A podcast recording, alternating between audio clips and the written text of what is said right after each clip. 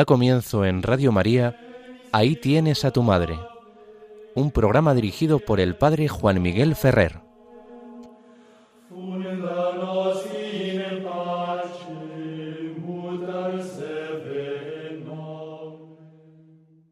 Un saludo muy cordial a todos vosotros, queridos amigos de Radio María. Como nos han anunciado, comenzamos un domingo más el programa Ahí tienes a tu madre. Os habla Juan Miguel Ferrer.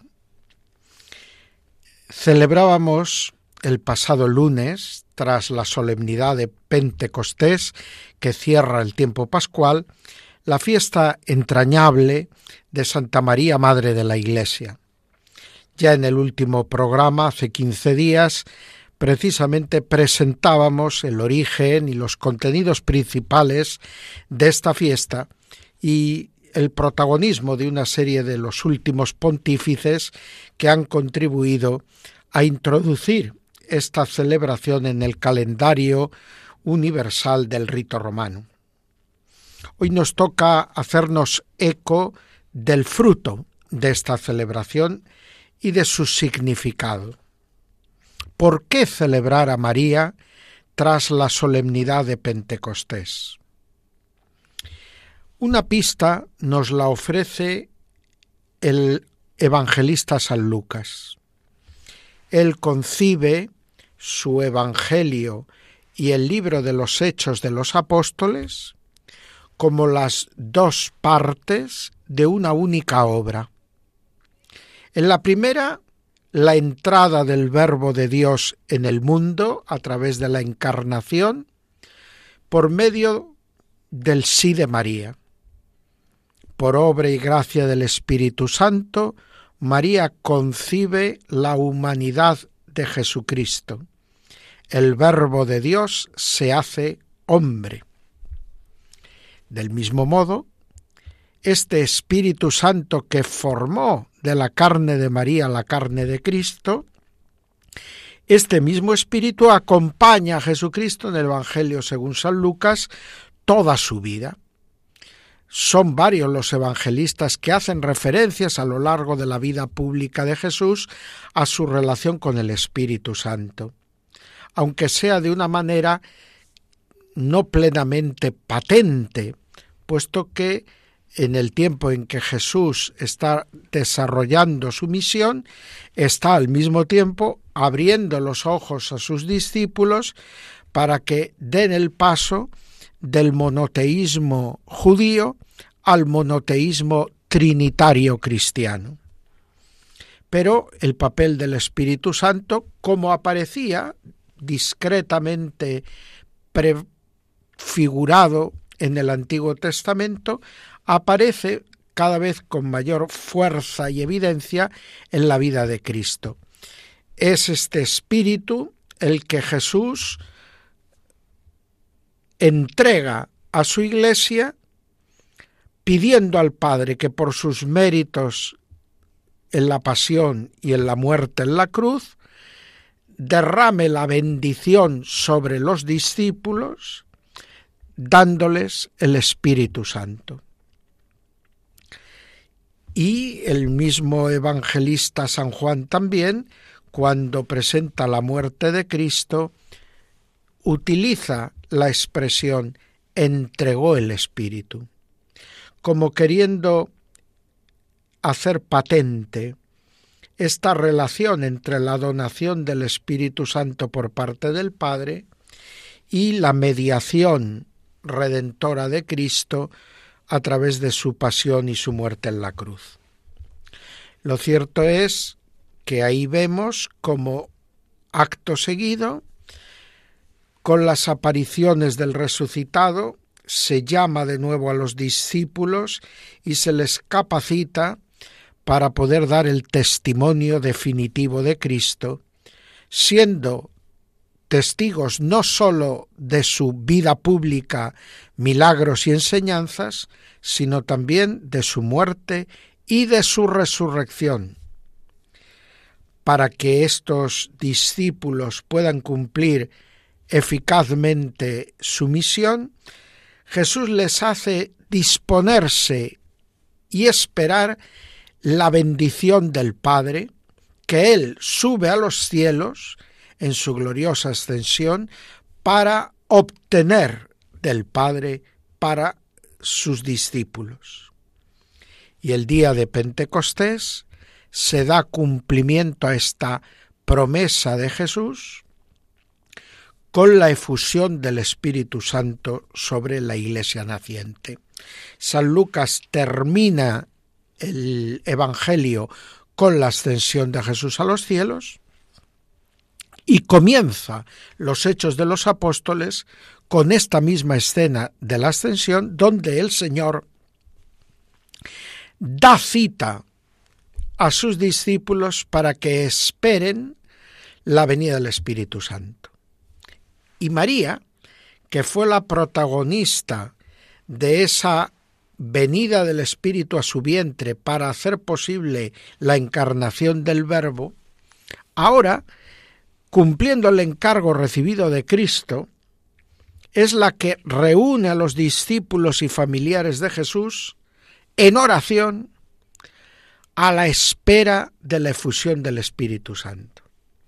De tal manera que en esta escena de María, que como presenta el libro de los Hechos, está en oración con los apóstoles, discípulos y parientes de Jesús, esperando el día de Pentecostés, es la que da fundamento a la maternidad espiritual de María sobre la Iglesia, dando cumplimiento a las palabras de Jesús en la cruz.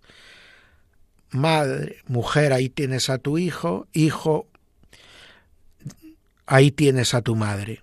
Pues bien, eh, evidentemente esto se cumple el día de Pentecostés con mayor plenitud. María ha preparado a los discípulos para que en ellos se renueve la realidad de gracia que ella vivió en la encarnación, pero ahora de una manera nueva, distinta. Los discípulos no van a ser en el orden natural madres de Jesús, pero sí lo van a ser en el sentido espiritual, en cuanto que ellos han de acoger y dar forma a Cristo en sus vidas para manifestarle así a los hombres, para entregarlo a los hombres. Por lo tanto, la Iglesia aprende de María a recibir el Espíritu Santo para poder cumplir la misión que Cristo le ha encomendado. Por eso, este paralelismo entre esta continuidad que establece un paralelismo con lo que ocurre con María y la Iglesia, que se da entre el Evangelio de Lucas y los Hechos, entre el episodio de la Ascensión y el de Pentecostés, entre la realidad sobrenatural de la Anunciación Encarnación y de Pentecostés y la gran misión eclesial, nos ayudan a comprender cuál es la motivación de celebrar a la Virgen María cuando acabamos de recibir el Espíritu Santo y da comienzo el tiempo ordinario, que podríamos decir es el tiempo de la vida de los cristianos, el tiempo de la misión de los cristianos en el mundo.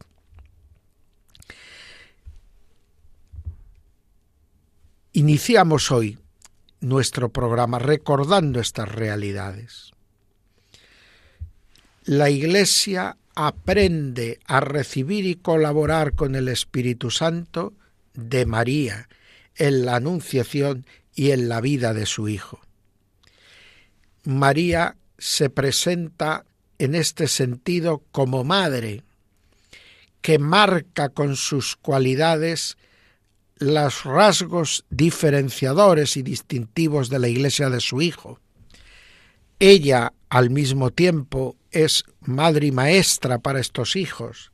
Ella es la que les enseña a decir un sí incondicional a Dios, acogiendo su palabra y dejándose hacer a Cristo en sí mismos a través de la acción del Espíritu Santo.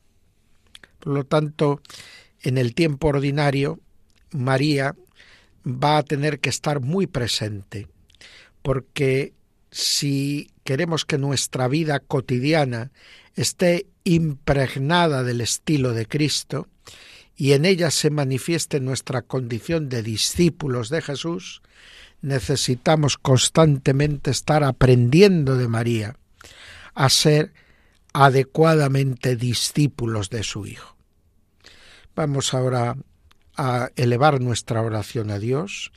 Vamos a pedir precisamente que con María todos seamos cada vez más dóciles a la acción del Espíritu Santo, para que con ella podamos realmente hacer presente a Cristo en el mundo.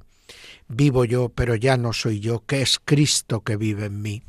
Y eso solo lo podremos conseguir por el camino de María, que es el camino, como indicó Jesús, de los que son dichosos escuchando la palabra de Dios y llevando la práctica. Esos son hermanos y hermanas y madres de Jesús, en el sentido que han aprendido a hacerse familiares de Cristo, han aprendido con María a dar a luz a Cristo para la vida del mundo.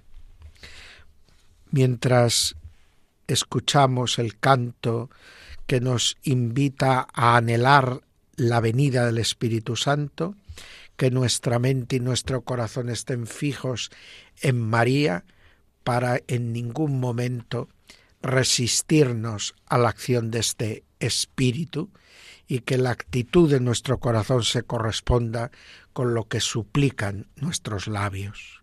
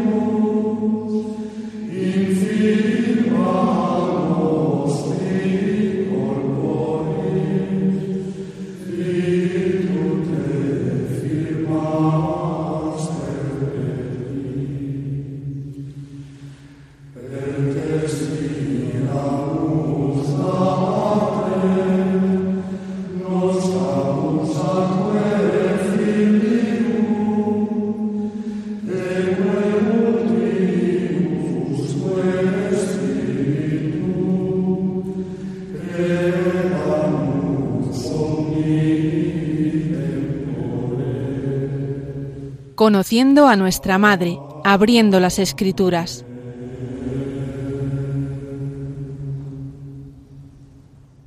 Seguimos adelante las ondas de Radio María con el programa Ahí tienes a tu madre. Os habla Juan Miguel Ferrer y entramos, como nos han anunciado, en el apartado que dedicamos a conocer a nuestra madre. Y lo hacemos desde el programa de hace 15 días abriendo los textos de la piedad y la enseñanza de los padres de la Iglesia. Habíamos visto en el programa anterior, pues, cuál fue la actitud de los primeros padres de la Iglesia a la hora de hablar de la Virgen María. Fue el periodo de las persecuciones, y donde el rasgo más importante que aparecía de María era su paralelismo antitético con Eva. Si Cristo es el nuevo Adán, María va a ser la nueva Eva. Al mismo tiempo, veíamos cómo se la manifiesta a María como la Madre de Cristo, como la Madre Virgen de Cristo. Hoy entramos en los padres de la primera mitad del siglo IV. Son padres que viven ese momento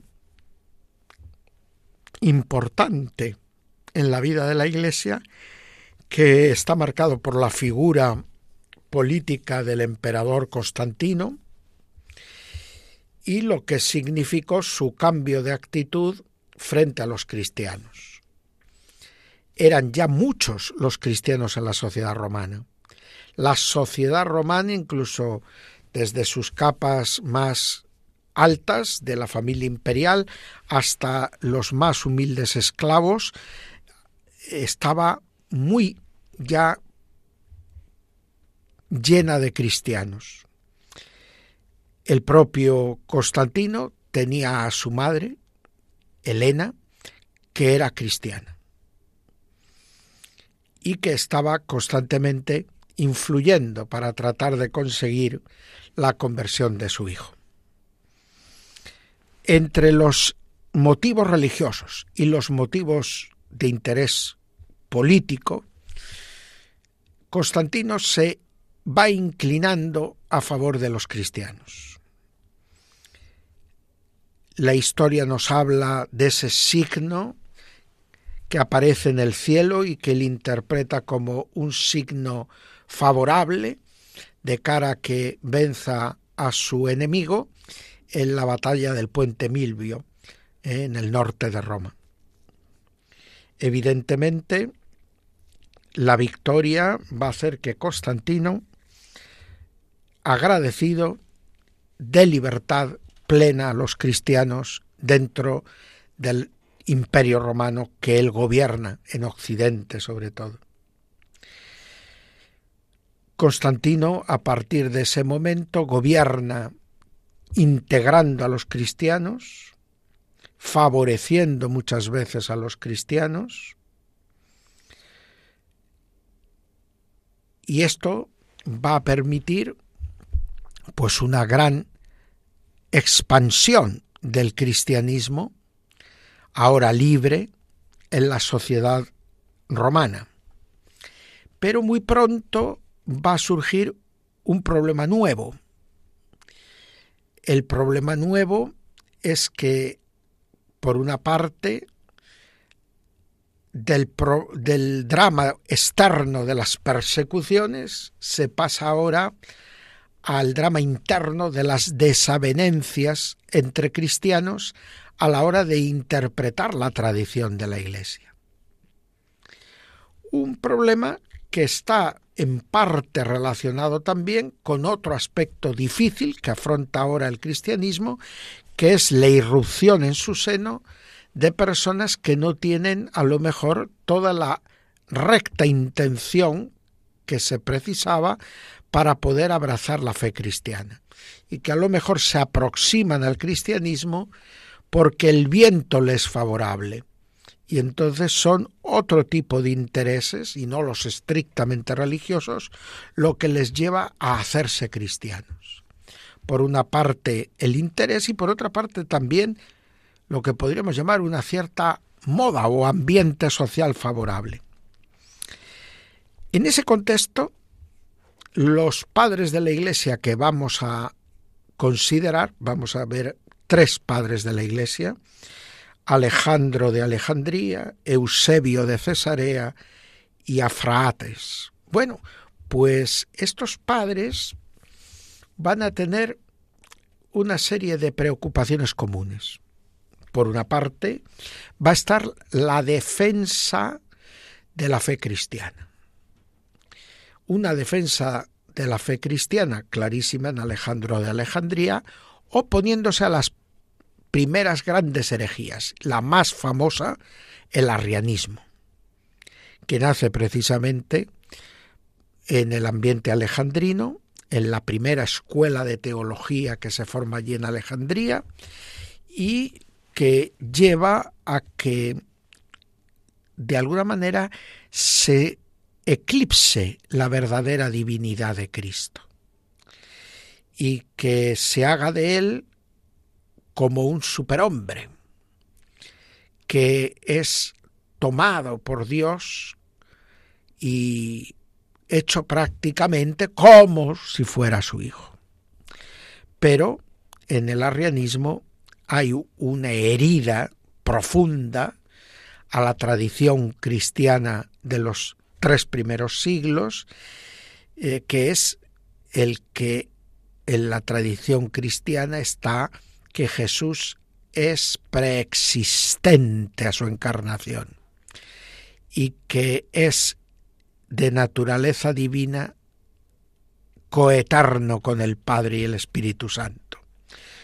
No pierde nada con su encarnación, no adquiere después de su encarnación nada nuevo. Por lo tanto, podemos decir que esta preocupación va a ser una de las preocupaciones de todos los padres de esta época.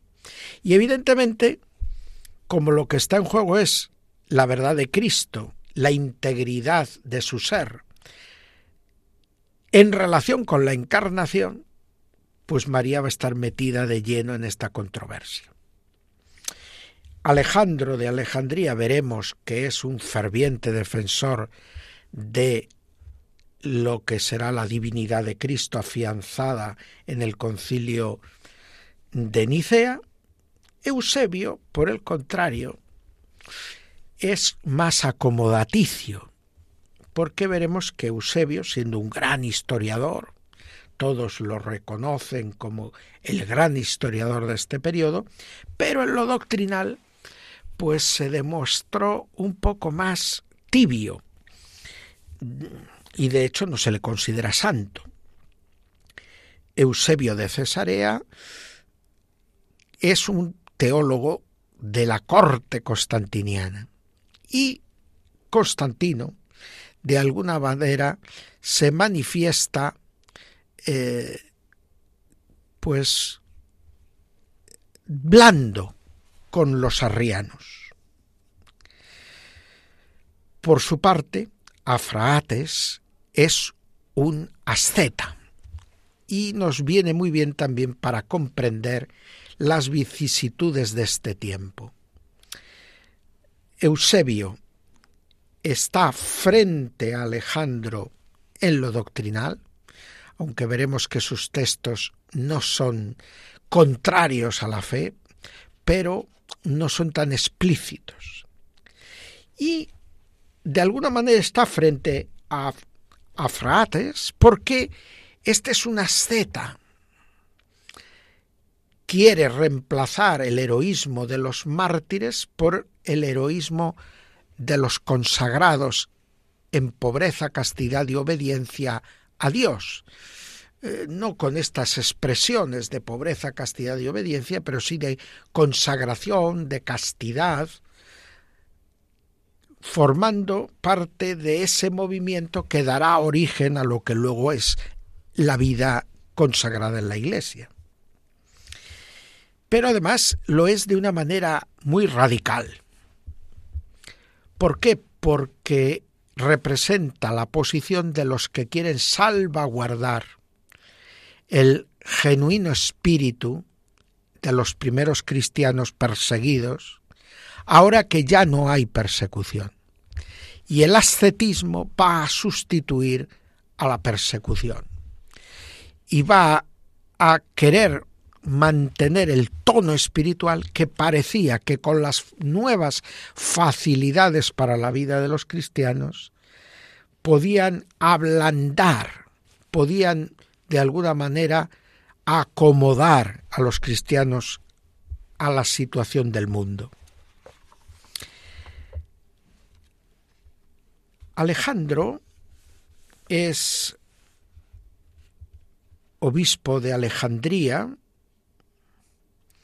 justo antes del gran paladín de la ortodoxia San Atanasio, y parece que rigió la iglesia de Alejandría del 312 al 328. Le toca hacer frente al cisma de Meleciano y sobre todo a la herejía arriana y Alejandro es contado entre los grandes padres que condenan en el concilio de Nicea los errores de Arrio. De Alejandro se conservan sobre todo cartas. Alejandro en Alejandría representa esta ciudad propensa a una teología mística, a una exégesis tipológica, donde hay un fuerte contenido de helenismo que permite grandes desarrollos a la teología, podríamos decir, sistemática, que empieza en este momento a germinarse, lo había hecho con Orígenes y ahora tiene su gran desarrollo con estos padres de la escuela alejandrina. Pero tiene sus riesgos. Lo habíamos visto en el mismo Orígenes y los vimos después en Arrio. En medio de esa situación, con esas ventajas y esos riesgos, Alejandro es uno de los primeros que habla de María como Madre de Dios y le aplica el título Teotocos, que será decisivo en el siguiente concilio, el de Éfeso, en la primera mitad del siglo V. Leemos en una carta de Alejandro, dirigida a San Atanasio.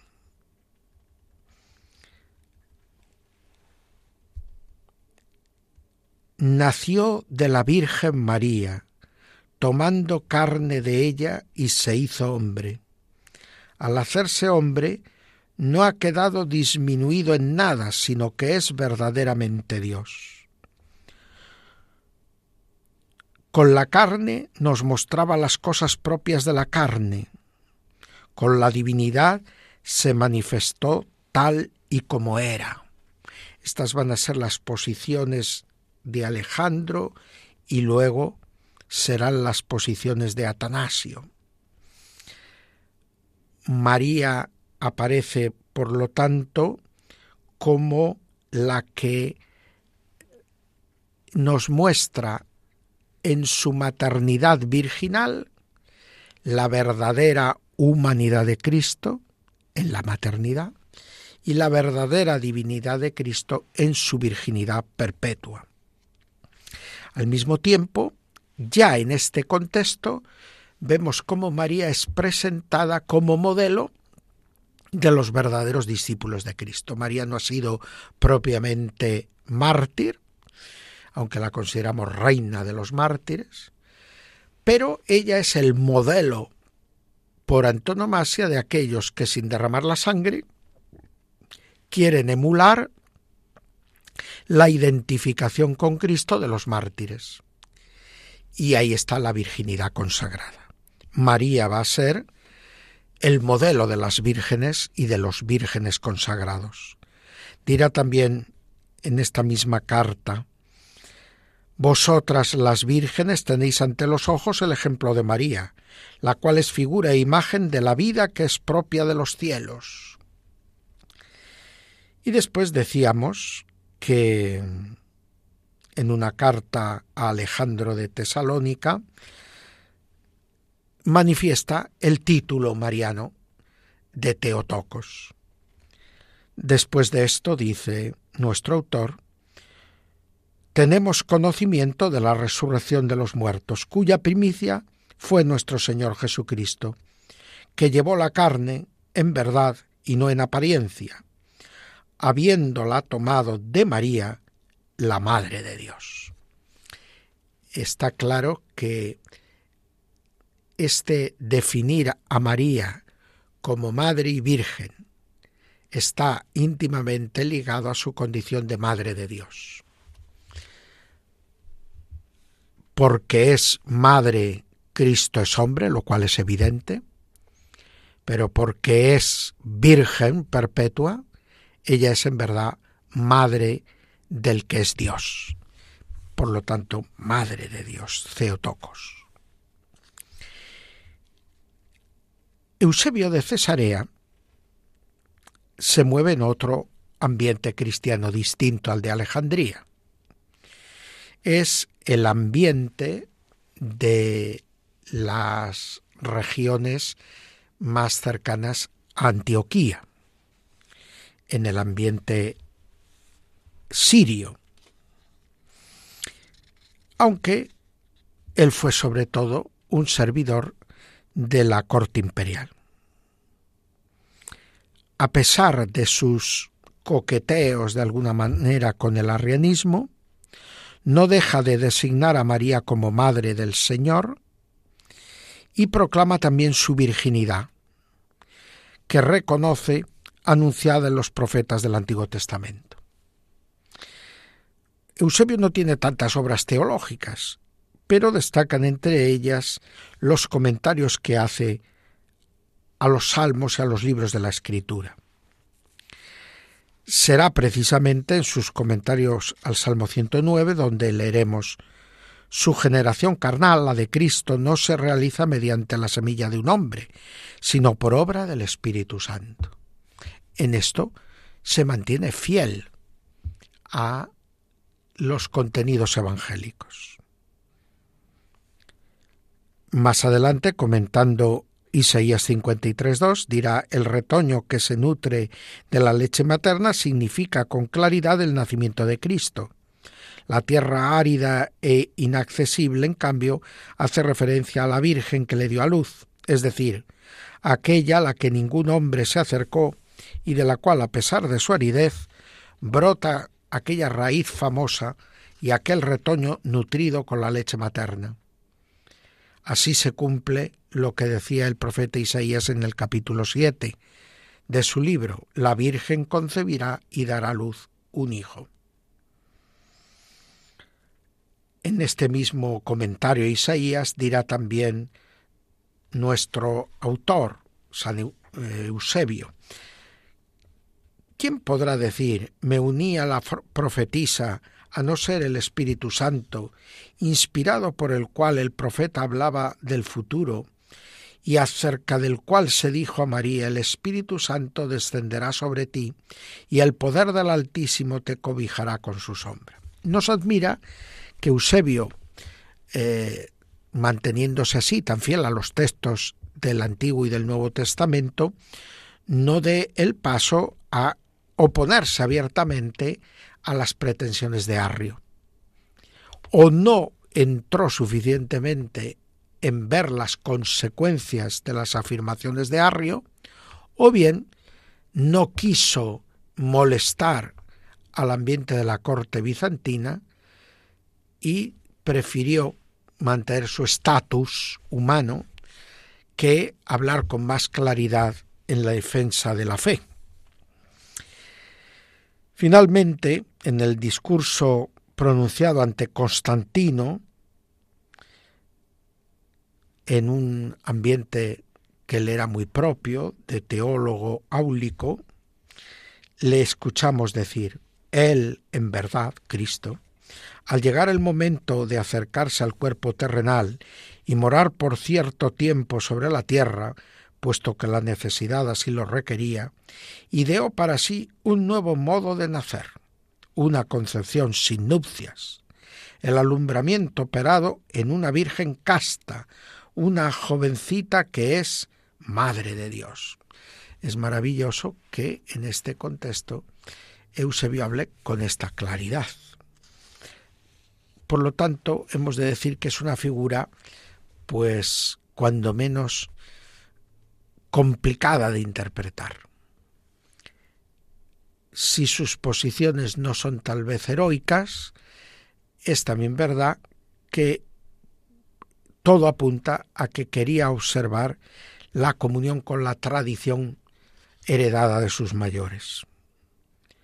Una paloma, prosigue en este discurso, esplendorosísima, volando desde el arca de Noé, bajó sobre el seno de la Virgen.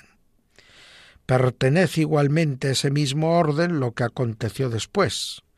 Un himen inviolado y más puro que toda castidad, más excelente incluso que la misma continencia, con lo cual está dando una visión de la virginidad de María a la que otorga claramente un valor de signo, de signo de fe, y que por eso excede la simple virtud, el simple testimonio de una forma de vida ascética y se convierte en una, como decía ya también, así lo hemos leído en Alejandro, una pregustación de lo que será la vida del cielo.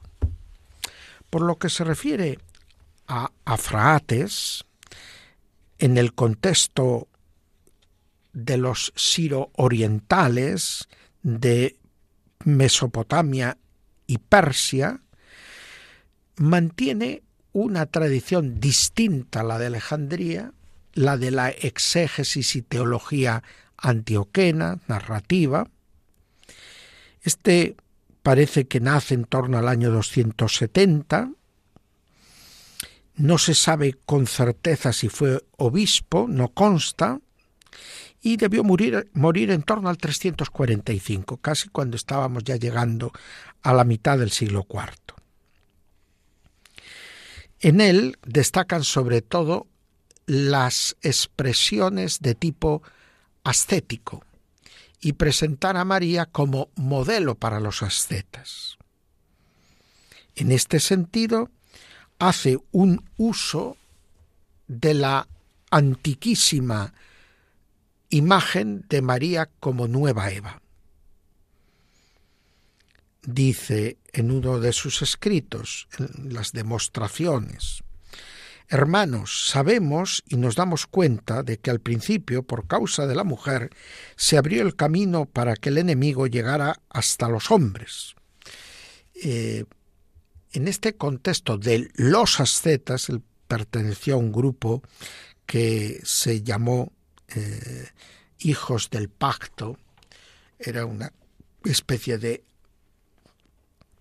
monjes antes del inicio propiamente de la vida monástica y eh, evidentemente en la exaltación del celibato, de la virginidad por el reino de los cielos, él mira con un cierto, podríamos decir, desprecio hacia la mujer. Y sus expresiones son un tanto misóginas. Pero parece que lo que él desprecia no es tanto a la mujer, sino cuanto el pecado. El pecado que se le simboliza a la asceta bajo la imagen de la mujer que pone en peligro su compromiso de vida celibataria. Pero detrás de eso está la imagen de Eva que, cediendo a la tentación, introdujo el pecado en la vida de todos sus descendientes. Pero frente a esta Eva está María, que es la mujer de la fidelidad.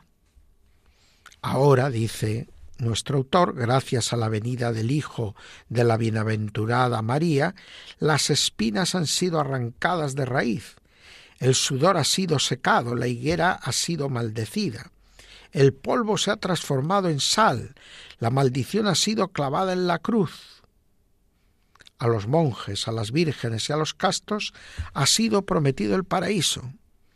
Los frutos del árbol de la vida son el alimento otorgado a los fieles y a las vírgenes. Mira a María y siempre la ve como el modelo de esta vida de entrega total a Dios.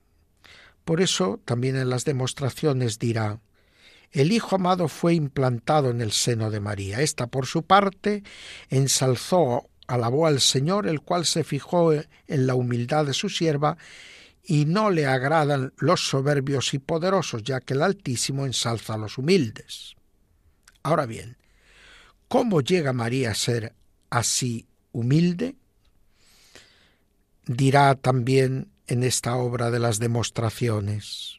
Del mismo modo, Gabriel presentó a Dios las plegarias de María y la trajo a ella el anuncio de la buena nueva del nacimiento de Cristo, diciéndole, Has encontrado gracia delante de Dios.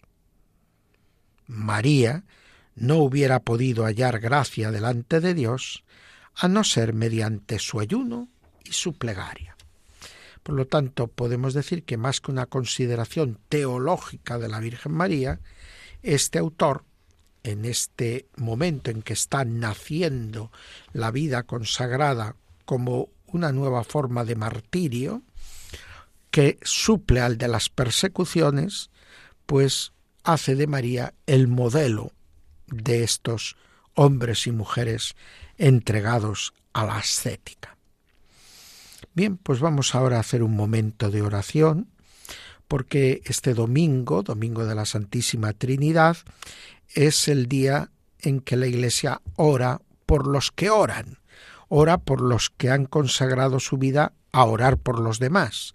Es la jornada pro orantibus, a favor de la vida contemplativa en la Iglesia. Mientras escuchamos el canto del Gloria a Dios en el cielo de la liturgia romana, pues vamos nosotros a alabar al Dios uno y trino con María, por María y por la bendición que significa la vida consagrada y en particular la vida contemplativa en la Iglesia.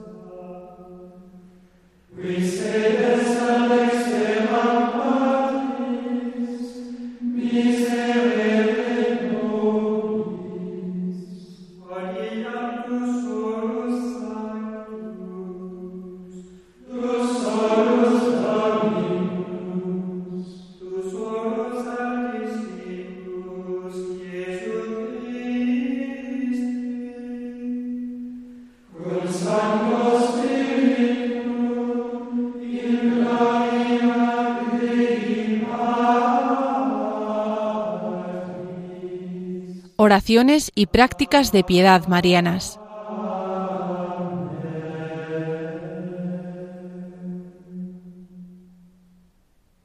Seguimos en este domingo de la Santísima Trinidad, en estas horas entre las cinco y las seis de la tarde, en las ondas de Radio María, haciendo el programa Ahí tienes a tu madre. Os habla Juan Miguel Ferrer y como nos han anunciado, entramos en el apartado que dedicamos en nuestro programa a oraciones y prácticas de piedad mariana.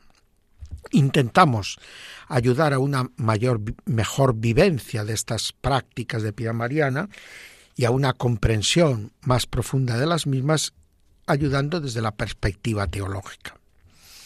Vamos hoy a considerar en particular lo que significan las peregrinaciones que podemos realizar a diversos santuarios marianos. Es verdad que en la peregrinación, cuando se trata, por ejemplo, de la peregrinación a los santos lugares, o cuando se trata de la peregrinación a las tumbas de los mm, santos, pues nuestra peregrinación es un viajar hacia el encuentro con el testimonio que se nos da de Cristo en los santos lugares o el testimonio de Cristo que nos dan los santos a través de sus restos mortales, de sus reliquias, en el lugar donde eh, han sido enterrados y que normalmente coincide con aquel lugar donde culminaron su trayectoria como cristianos, su trayectoria de vida santa. Pero en el caso de la Virgen María, no peregrinamos hacia el lugar donde está María, sino que aprendemos de alguna manera a caminar con María. Los santuarios marianos ligados al hallazgo de imágenes o a apariciones de la Virgen María, son más bien irrupciones de la Virgen María en nuestra vida, para compartir con nosotros el camino de nuestra vida. Por lo tanto, eh, me parece que puede ser muy útil que planteemos con esta especial eh, coloración las peregrinaciones a la Virgen María, al encuentro con la Virgen María, presentándolas como un aprender a caminar el camino de la vida con María. Y en esto estoy entrelazando este apartado de nuestro programa con el comienzo, con el saludo inicial en el que os presentaba el tiempo ordinario iniciado después de Pentecostés con la fiesta de María Madre de la Iglesia, como un guiño a que es con María, caminando la vida cristiana con María, como aprendemos a dejarnos guiar por el Espíritu Santo, a dejarnos modelar por el Espíritu Santo. Por eso creo que de cara a un itinerario espiritual en nuestras peregrinaciones hacia los santuarios marianos, podríamos encontrar diversas luces y podríamos decir orientaciones espirituales, viendo cómo podemos caminar con María en circunstancias diversas, aprendiendo de las peregrinaciones de María en su vida, siempre ligadas al cumplimiento de la voluntad de Dios y al seguimiento de su Hijo. En primer lugar, todos conocemos la primera peregrinación de María, que fue la peregrinación después de la Anunciación a casa de su pariente Isabel, que está ya de seis meses la que llamaban estéril. Y María sale presurosa hacia las montañas de Judea para acompañar a su pariente Isabel en los últimos meses de su gestación antes de que diera a luz a Juan Bautista. Y María corre presurosa al encuentro de Isabel. También nosotros nos podemos sentir visitados por María, pero también nosotros podemos con María ir a llevar a Jesús e ir a compartir nuestra fe en Jesús con los demás seres humanos. La visitación se ve unas veces desde una perspectiva del ejercicio de la caridad. María que corre presurosa a cuidar de su pariente Isabel. Se puede ver también desde la perspectiva de la evangelización del apostolado. María va a proclamar su fe, las maravillas que Dios ha hecho en ella. Proclama mi alma la grandeza del Señor, el Magnificat pronunciado en casa de Isabel. Pero los exégetas suelen decir que si esas cosas son verdad, el elemento nuclear de la visitación a Isabel es que María va a compartir con ella las maravillas que Dios ha hecho en su prima, que siendo anciana y estéril desde toda su vida, ahora está a punto de dar a luz. Y lo obrado maravillosamente por Dios en ella, que permaneciendo virgen está en estado y va a alumbrar al Mesías Redentor, al Verbo de Dios hecho hombre. Es decir, que peregrinar hacia un santuario mariano con la perspectiva de la visitación nos ayuda a descubrir cómo María viene a entrar en nuestra vida para cristianizar nuestra vida, para ayudarnos a ser discípulos de su Hijo, pero a su vez hay también este matiz singular. María no solo nos enseña a ser caritativos con los demás, no solo nos enseña a comunicarles nuestra fe, sino que nos enseña a compartir los dones de Dios. Como compartieron los dones de Dios, ella y su prima Isabel. Esto se hace particularmente importante si queremos vivir con profundidad y rigor teológico y espiritual la experiencia sinodal en la que está inserta la Iglesia, convocada por el Papa Francisco. Tendremos indudablemente que dejarnos conducir, dejarnos guiar por la acción del Espíritu y caminar con nuestros hermanos compartiendo con ellos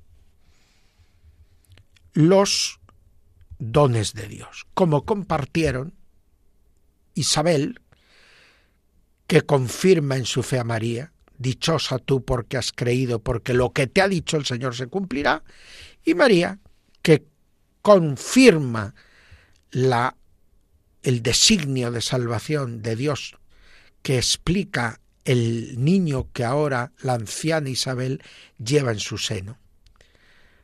Porque Dios es fiel, cumple sus promesas y ha venido a establecer su reinado. Y el hijo de Isabel ha de ser el que anuncia la llegada del Mesías que lleva en su vientre María. Por lo tanto, este es un rasgo muy importante. Peregrinar a los santuarios marianos para ayudar a descubrir el don de Dios que hemos recibido, los carismas que hemos recibido y saberlos compartir con los demás. A la vez que nos alegramos y experimentamos como una bendición y una confirmación de nuestra fe, el conocimiento directo por parte de quien ha recibido otros carismas y que nos los da a conocer con su palabra y su vida. Por lo tanto, eso que llamaba Juan Pablo II espiritualidad de comunión, estamos llamados a vivirlo singularmente cuando peregrinamos con María, con los hermanos y compartimos con ellos la experiencia de los dones de Dios. Bien, seguiremos en próximos programas ahondando en otras formas y aspectos de este peregrinar con María hacia sus santuarios marianos. Vamos ahora a elevar nuevamente nuestra oración a Dios y vamos a pedirle que nos ayude a dar un testimonio cristiano creíble y a compartir la experiencia de los dones que recibimos de Dios con nuestros hermanos, recibiendo el testimonio de ellos como un regalo para nosotros y ofreciéndoles nuestro testimonio a ellos, porque Dios quiere que estos dones iluminen y llenen de alegría a todos.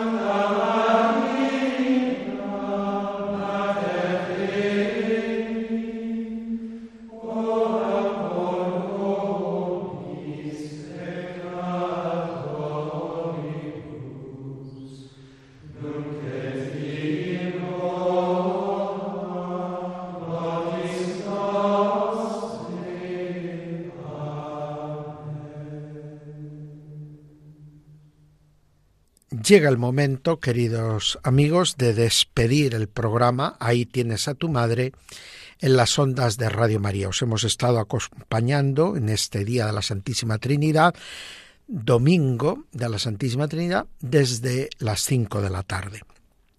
Pero nos despedimos mirando hacia las próximas celebraciones de la Iglesia en este tiempo ordinario, como son la gran fiesta del Corpus Christi y la fiesta del Sagrado Corazón de Jesús. Y queremos que María nos ayude a vivir estas celebraciones. En la encíclica Eclesia de Eucaristía veremos cómo María nos ayuda a participar y a vivir la Eucaristía. Será esa lectura de ese capítulo dedicado a María, modelo de participación en la Eucaristía, pues también lo encontramos este testimonio en Sacramentum Caritatis del Papa Benedicto XVI. Pues con estos textos pontificios podemos descubrir cómo prepararnos para la solemnidad del Corpus de la mano de la Virgen María. Y por otra parte, podemos prepararnos a la solemnidad del Sagrado Corazón, dándonos un tiempo espiritual para el saboreo de la gracia que significa esta solemnidad, celebrando el sábado siguiente el Inmaculado Corazón de María. Una fiesta que sigue la del Sagrado Corazón y que quiere de alguna manera ayudarnos a acoger la gracia que se nos ofrece a través de esta solemnidad del Sagrado Corazón comprender y acoger en nosotros el amor de Dios hecho hombre, el amor divino traducido en obras y acciones humanas, pero que llevan esa carga de signo, esa fuerza de signo, porque en obras humanas se manifiesta un modo de actuar y una eficacia que son divinas. Hasta próximos programas nos despedimos en las ondas de Radio María, deseándos a todos la presencia, cercanía e intercesión de la Madre de Dios, nuestra Madre. Adiós.